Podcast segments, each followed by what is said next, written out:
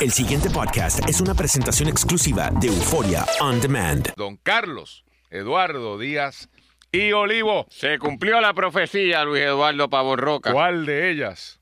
La Junta. Bueno, se está cumpliendo, no sabemos Por todavía. eso bajó por allí. No, no ha bajado. Bajó todavía. una de eso y dijo lo que dijo. ¿Qué dijo? ¿Qué dijo? Ponme al Bueno, día. Vamos, ponme al día. ¿Qué dijo? La asamblea, le- bueno, tú sabes que tenían una vista para hoy. La Que vista la la, can- suspendieron la suspendieron. Entre otras razones, me parece a mí que juiciosamente, porque no había acabado todavía la sesión legislativa y todavía teóricamente había tiempo para cu- cualquier posibilidad en términos de un presupuesto, ¿verdad? Y se anunció, y sale en la prensa de hoy escrita, Pero espérate, va- vamos a explicar con datos de, la ley promesa. La ley promesa establece un esquema, si mal no recuerdo es en la, en la sección 300 de, lo- de la ley, eh, pero puedo estar mal con los numeritos, eh, donde el, si para el 30 de junio, o sea, mañana, no hay un presupuesto aprobado por la Asamblea Legislativa y firmado por el gobernador que sea del agrado de la Junta, la Junta podrá certificar unilateralmente el presupuesto y entrará en vigor automáticamente el primero de julio. Y la ley dice esto, como si hubiese sido aprobado por la legislatura y firmado por el gobernador. Así que, pero el, pero el trigger date es, es mañana, sábado. Mañana. Entonces la Asamblea Legislativa aparentemente en su comité de conferencia llegó a un entendimiento que del presupuesto que había enviado la Junta como parte de su plan fiscal, iba a aprobar un- una, una ley de presupuesto, una resolución de presupuesto, Luis, que era todavía mm, más baja eh, significativamente que lo que la Junta había puesto lo cual en primera instancia me parecía una movida interesante, porque si iban a señalarle posibles irresponsabilidades de la Asamblea Legislativa en términos de las asignaciones de verdad presupuestarias, iba a decir, bueno, pero si es que es menos de lo que la propia Junta estaba dispuesta a dar. Pero a hoy baja la Junta una declaración en donde dice si eso era bajo el acuerdo eh, entendido o el entendido con el gobernador que incluía lo relacionado ¿verdad? a la ley 80. Eso no se da, por lo tanto, queda sin efecto esto y va lo que originalmente se había hablado, Que es menos 300. que, que sí, pero que incluye en términos concretos eh, eliminar el bono de Navidad, eh, disminuir el presupuesto de la Asamblea Legislativa de la rama judicial eh, en los niveles proporcionales con el Ejecutivo y una serie de, de cosas que supuestamente, ¿verdad? Lo- el dulce, unos dulcecitos. Eh, para unos dulcecitos que era lo que- Yupe y unos dulcecitos para alguien más. que se habían negociado como parte del entendimiento con el gobernador. Eso entonces deja a la Asamblea Legislativa con apenas horas, ¿verdad? Antes de, de mañana, que es la fecha de cierre. Quería ponerte esto en contexto, pues entonces en contexto, una cosa adicional para hacer ambos el, el análisis después de, de la cosa fáctica. Y es que el presidente del Senado, Rivera Chat, ha circulado un tuit eh, o un, Un Facebook, un probablemente. Facebook, sí, un Facebook, sí, porque no es un tweet. Eh, eh, eh, eh, más o menos invitando a hacer algo sobre esta situación presupuestaria y dice, en declaraciones recientes sobre el presupuesto y el issue de la ley 80, nuestro gobernador expresó que quiere llegar a una resolución que sea de beneficio para el pueblo de Puerto Rico. Eh, y está citando el gobernador. Yo utilizaré los mecanismos que estén disponibles. Llámele extraordinaria, diálogo o lo que sea. Termina la cita del gobernador y Rivera Chat felicito al gobernador. Esa es la forma. Nosotros también queremos lo mejor para Puerto Rico. Y aquí es que viene y contesta el presidente del Senado o, o presenta una contrapropuesta. Señor gobernador, convoque una reunión hoy o mañana, antes de que acabe la sesión, donde el presidente de la Junta de Supervisión Fiscal, la comisionada residente, los líderes legislativos de todos los partidos y con la presencia De del todos los partidos. Eh, y con la presencia del grupo Medios por Puerto Rico, analicemos y exploremos alternativas sobre el presupuesto de gobierno y los derechos de los trabajadores del sector privado, quienes se afectarían con la derogación de la Ley 80. Busquemos una alternativa justa para todos los sectores. Eso sí, podría llamarse diálogo y sería frente al pueblo de Puerto Rico como tiene que ser. Y pongo esto además en contexto a la luz de lo que tú señalaste en el bocadillo, que durante la mañana de hoy varios componentes de verdad del gabinete del gobernador, concretamente el secretario de- del Trabajo, eh, otro, Cristian Sobrino, Cristian Sobrino. eh, han estado hablando eh, de lo que implica lo de la Junta y señalándolo como una consecuencia inevitable de no haber llegado al entendimiento, eh, de no haber validado legislativamente el entendimiento que el gobernador había hecho con la Junta. ¿Qué te parece todo esto? Una vez más tengo que estar de acuerdo con el señor presidente del Senado. O sea, el, el- aquí esto es sencillísimo. Si estos potuteros, en vez de estar fotuteando y viajando en Washington, estuviesen haciendo su trabajo, ya hubiesen tenido una propuesta de presupuesto que satisfacera las necesidades de la Junta y fuese trabajable con relación al gobierno de Puerto Rico. El presupuesto que dicen defender estos eh, señores, quiero decir los del Ejecutivo, no satisface al Ejecutivo.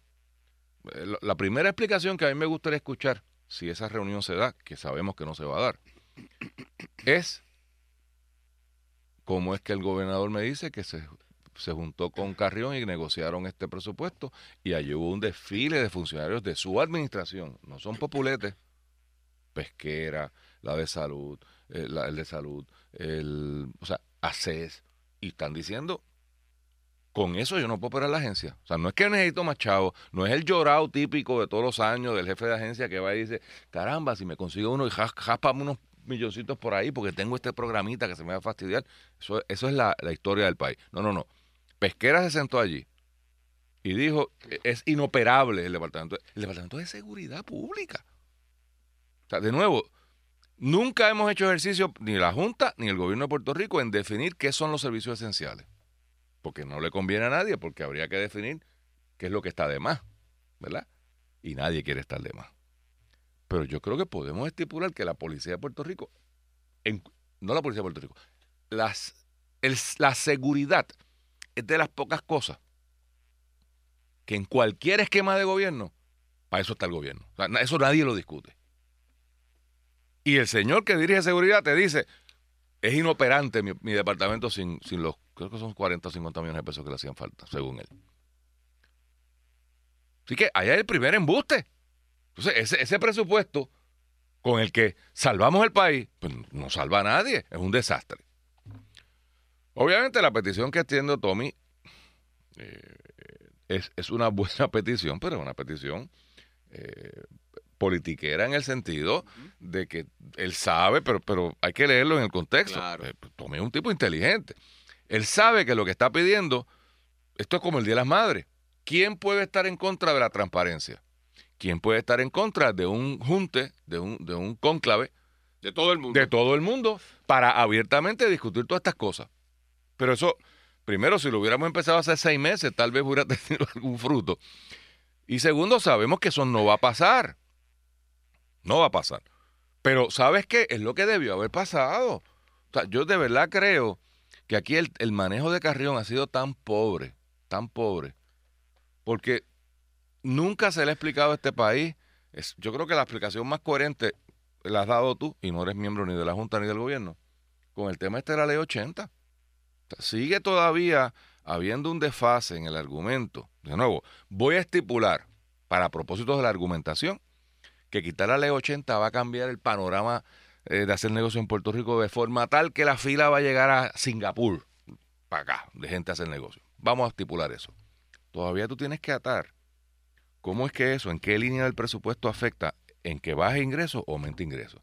Porque habiendo dicho la estipulación, la corolario de esa estipulación es que en algún momento del futuro, cuando eso se ejecute y llegue toda esa gente a hacer negocio, pues aumentará el PAI de contribuyentes, que a su vez aumentará los ingresos del gobierno y que a su vez aliviará la carga contributiva y mejorará la economía del país. Es- esa es la lógica detrás de eso. Pero eso no va a pasar mañana ni pasado. Eso coge por ahí para abajo cuatro, cinco, seis años y no es malo. O sea, no- de nuevo, esa no es la discusión. La discusión es por qué hay que crear esta guerra civil. Puerto Rico nunca ha tenido una guerra civil, estamos bien próximos. Por un tema que nadie ha atado. O sea, na- nadie. pero, Luis, es, es una changuería de Carrión y del gobernador. Bueno, yo no, yo difiero totalmente Lo de sé. esto. que no es una changuería, yo creo, insisto, porque aquí se siguen repitiendo cosas este, sobre las consecuencias de la ley 80 y lo maravilloso que es la ley 80. No, pero yo no he dicho no, eso. pero tú no, pues yo, yo- yo- tú estás más claro. Tú, eres abogado laboral patronal, carrera no por plisa, o sea, sí, tú lo comprendes mejor que, o sea, que, que, que, que- mucha gente, o sea, por, por, por- por razones obvias, ¿no? Lo, lo trabaja y, y has visto los efectos. Pero to- todas las supuestas bondades de esa ley, maravillosidad, entonces se repiten por doquier aquí. Aparte de la creación de cosa económica, es una medida de justicia. En nuestro sistema se presume la buena fe. Se- se- sea, a mí no me pueden decir que yo maté a esa persona, o que yo choqué y soy el responsable, o que yo pasé allí y yo fui el que te empujé. No, se presume que todos actuamos de buena fe y que las acciones que hacemos las hacemos de conforme a la ley, conforme a derecho y de la mejor buena intención. Y aquel que impugne y me dice que yo cometí un delito, o que yo guié negligentemente, o que yo fui el que hice tal cosa que no debía, me lo tiene que probar. Y eso se resuelve con el. Bueno, en la ley, con- claro, con- tú- con tú una lo frase. dijiste, pues yo te lo adjudiqué también de primer día. En la ley 80 se presume la mala fe de los empresarios y obligan al empresario por lo que puede ser una, una, una legítima decisión, como cualquier otro ser humano que toma en su quehacer diario, a que tenga que establecer la buena fe. Pues rehabilitar el principio general del derecho, porque yo no sé por qué hay que condenar y presumir la mala fe y, el- y- y- y- propósitos malsanos de los empresarios. Eliminar eso, de por sí es justo. No, no habría ni que discutirlo. Pero aquí en el país e- eso se pierde. Pero en última instancia, Luis, volvemos a lo mismo. Si la apreciación de la Junta, y en este caso articulada por su presidente José Carrión, puede resultar para nosotros arbitraria, caprichoso, eh, no mejor política pública. Con eso, desafortunadamente, en la realidad política de nuestro país, tenemos que bregar. Yo discrepo. Tenemos que bregar que porque, pues, sí, porque no, no debería existir la Junta Ahí estoy de acuerdo. por eso. Pero existe. Y la, y la crítica que hay aquí, el problema de disloque que hay es que nosotros queremos funcionar como si la Junta no existiera. Pero existe.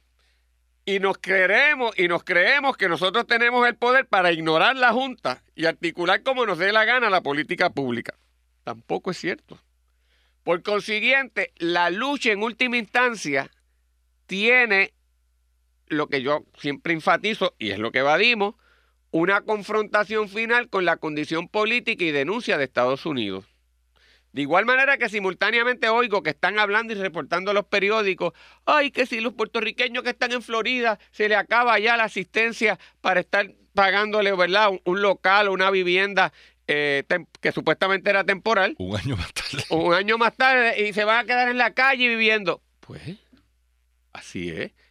Es la ley de Estados Unidos. Son los dineros de ellos. No, no, pero espérate, todavía es peor. Pe- Porque, llevan un año. y o sea, llevan en- un año. Entonces dicho, nosotros "Esto se va a queremos, acabar", queremos que eso hacer- siga así. Algo hay que hacer. Y queremos decirle a Estados Unidos lo que haga con su dinero, de acuerdo a lo que... Pero, ah, si queremos que eso cambie, ciertamente con el arreglo que tenemos no hay. O son dos cosas, o yo voy a participar de la toma de esas decisiones, y eso es estadidad.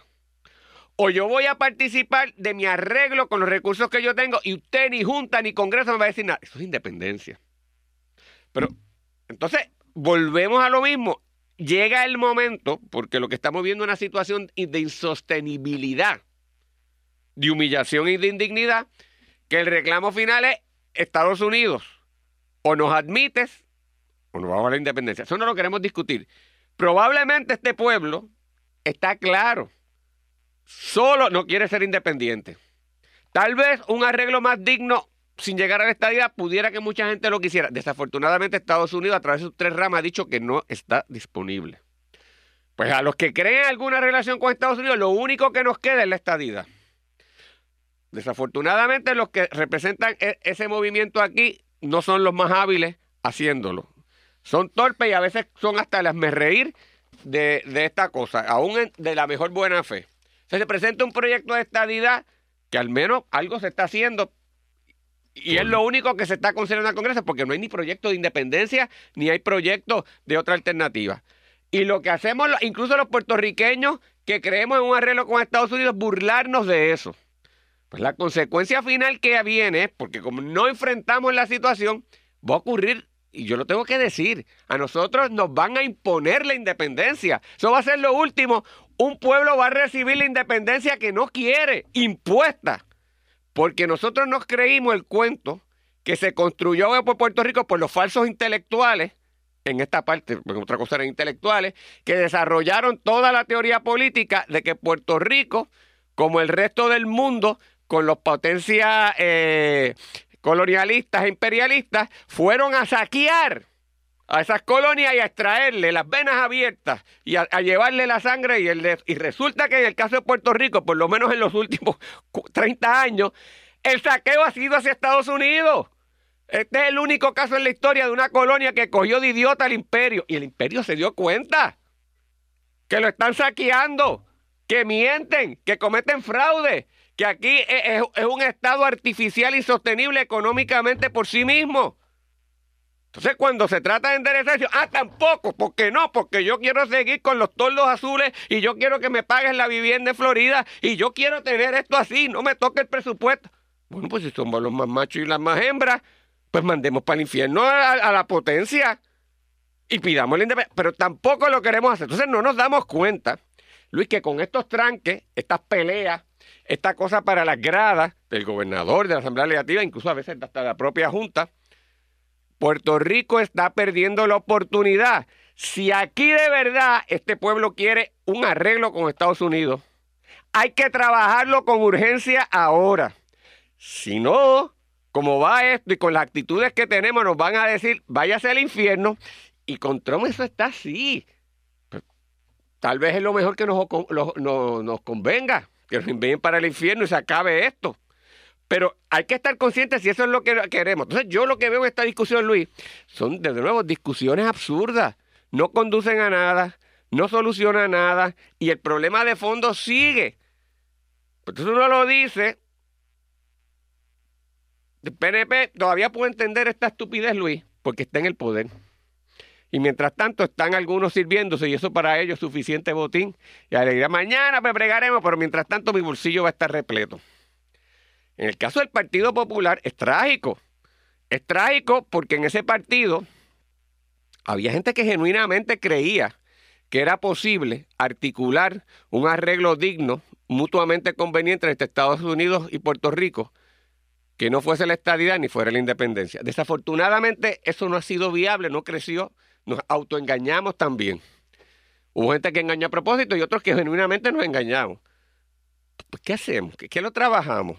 Si eso no es viable, ¿cómo lo hacemos? Entonces, la independencia debería entonces, ya que este momento, tratar de articular formalmente y tener allí en el Congreso un proyecto, como están los estadistas, aunque sea de embuste, pero no, no, debería haber un proyecto de independencia presentado allí con unos ejemplos de transición.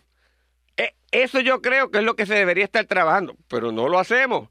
Pues a mí, y voy a la pausa porque ya me, Pero creo que hay que seguir insistiendo en esto. Estamos fuera de foco, Luis, fuera de foco.